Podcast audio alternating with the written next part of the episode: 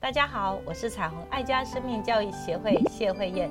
今天要来跟我们聊聊的是彩虹妈妈徐秀端。秀端你好，大家好，我是徐秀端。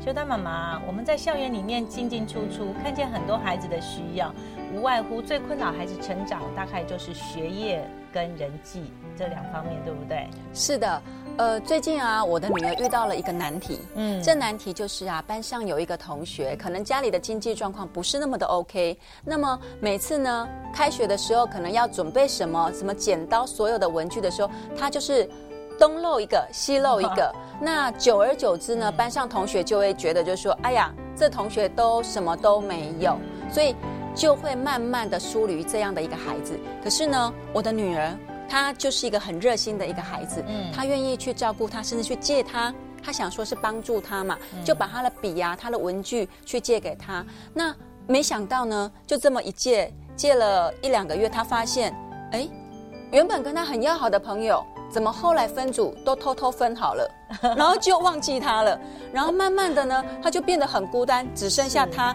跟另外一个同学了。所以他在想，就是说，怎么我帮助人家会变成这样子呢？我想，我们一定要先肯定你女儿这么珍贵的生命特质，就是热心助人、爱别人的情怀哈。我想，我们也必须认清，这个社会上有很多的事情，就是。好人不一定有好结果哈，让孩子知道这社会有时候是残酷的，也是现实的。但是如果在我们童年里面，这样的事情就需要改变，因为我们童年里面需要有美好的经验。所以当我们进入到校园里面去跟孩子谈生命议题的时候，正正是好着力的地方，不是吗？如果我们是老师，或是我们是父母，当我们发现有一个好孩子。正在做一件对的事情，可是却反而被排挤、被孤立了。那我们应该起来捍卫，或是鼓励这个孩子的生命的品格，因为生命品格是需要环境来肯定的。否则，我们的孩子会觉得我做了好人了，我做了好事了，可是我们却没有好结果，我们就会沮丧，甚至就会放弃做对的选择。所以在童年的经验里面，需要呵护这样子的好品格。当然，成年之后，你会发现这社会上很多人。自私自利，我们就会很感慨。但是这件事情不应该在我们童年里面发现的，对不对？应该让孩子知道，我们是需要改变。改变什么？就是让我们一起来帮助这个需要帮助的孩子，看待负责任这件事情。为什么同样老师规定要带笔啊，或者是什么样的文具，他老是忘记带？所以当你的女儿起来补足她的忘记的时候，这样的经验就会让她继续忘记。所以，我们也需要帮助那个弱的孩子，他起来负责任。否则，你的孩子一味的去爱或者去帮助他，可能也是另外一种姑息，也是另外一种让其他的好孩子或是品性比较端正的孩子就觉得我们不想要跟你在一起。也有可能我们创造的是一个负向的增强。所以，如果我们是可以着力在孩子的班级经营跟规范的时候，我们两个孩子都需要帮助。帮助一个正面去做正确选择，但是带来的是一个不好的结果的孩子，需要肯定他的善行。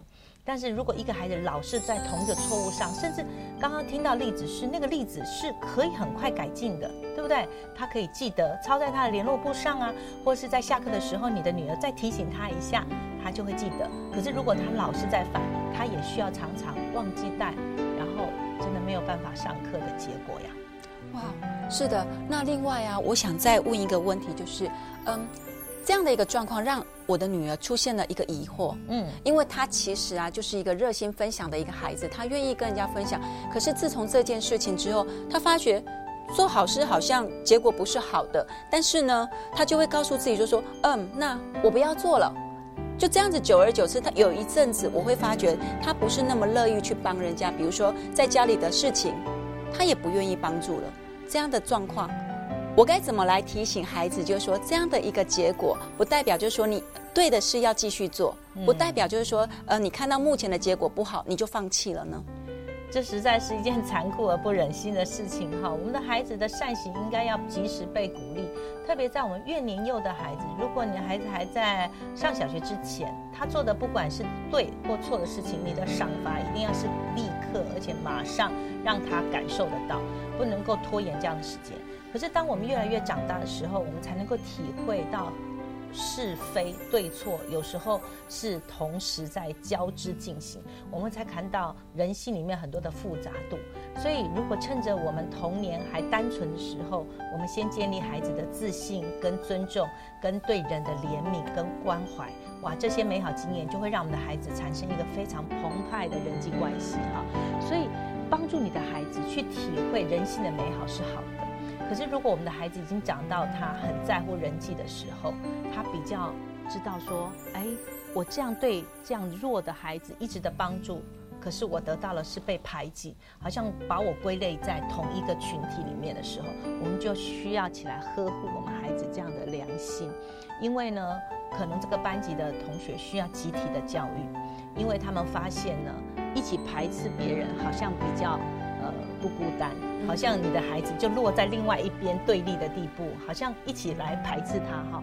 所以，如果我们有可能的话，创造他们两边的和谐共处。为什么这样说？其实弱的孩子必然有他原因，包含他的智力或家庭背景，你也需要能够体谅。有时候是他的惰性。有时候是他不得已的处境，那我们就要区隔。如果是他父母亲所创造出来，他的家庭的凌乱，跟根本就是没有彩色品，根本就没有纸张，也没有剪刀浆。当然，我相信这是少数了哈。但是真的有很多的父母亲，真的没有留意到孩子他需要。那我们就需要来帮助，可能多备一份给他。那如果不是的话，是这个孩子的惰性，或者他忽略了他该有的责任。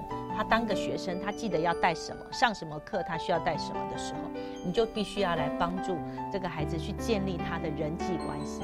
因为人际关系也是我们应该负责任部分啊，不应该都是你女儿可以供应的。但是如果有可能，也让这一边的孩子多一点机会去倾听。呃，你女儿的心声，或者是我们有没有可能搭一个平台，做一个桥梁，让你的孩子有机会表达他里面的无助感，邀请他的好朋友继续可以跟他一起来帮助这个同学，因为你知道，一个人的善行是很孤单，可是要一群人一起来为善，是一件让我们可以一起感动的事情。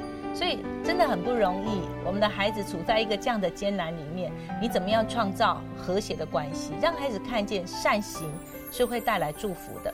但是也难免，我必须说，生命有时候真的是孤单啊。呃，当你做对的选择的时候，你可能就是那个少数；有时候你也需要忍受，你选择对的事情上是需要忍耐一些事情，它需要时间的长度来证明你的选择，或者换句话说。有时候我们需要忍耐，让你的生命品格长出果实来。呃，真的很不容易，因为我真正听过有一个例子，一个孩子热心助人，到最后别的同学抄他的东西，反而得了高分。那我就听到有一个妈妈鼓励了这个受挫的母亲说：“我的女儿为什么那么笨，把她的作文跟别人分享，然后别人却拿了高分？”哈，那但是第三者另外一个妈妈就说：“可是我相信你女让孩子相信，童年会过去，有一天他会长成一个成人。到底这些品格能不能透过时间的淬炼之后，他仍然是一个让家人见人爱的好孩子？如果那个弱势的孩子依然不是一个负责任态度的孩子，我想他也会承担他选择的后果。那最关键的是，我们孩子怎么在那个不安的岁月里面，有一个能够理解他的父母，能够支撑他选择一个做一个对的好孩子呢？这是很关键的。哇，我听起来这样我很有感受了。那另外呢，我想再分享一个部分，就是说我的女儿她在因为被排挤了，可是她有情绪，嗯，她想跟这一群同学变好，可是她会记得说你们曾经不要我。哇！可是他又很想跟他们变成好朋友嘞。嗯，对呀。其实我想每一个人选择都是有原因的，你也必须宽容别人可以拒绝你。童年被拒绝也是一个美好的经验，对不对？否则我们的生命怎么会有耐挫力？所以让孩子知道，我们还是会有负面的环境，但是我们仍然要选择做对的事情。能够看重生命的价值跟意义，有能力做对的选择，是整个彩虹生命教育一直以来努力做的事情。邀请所有的父母看重孩子的生命力，让每一个家庭婚姻更亲爱，儿童生命更精彩。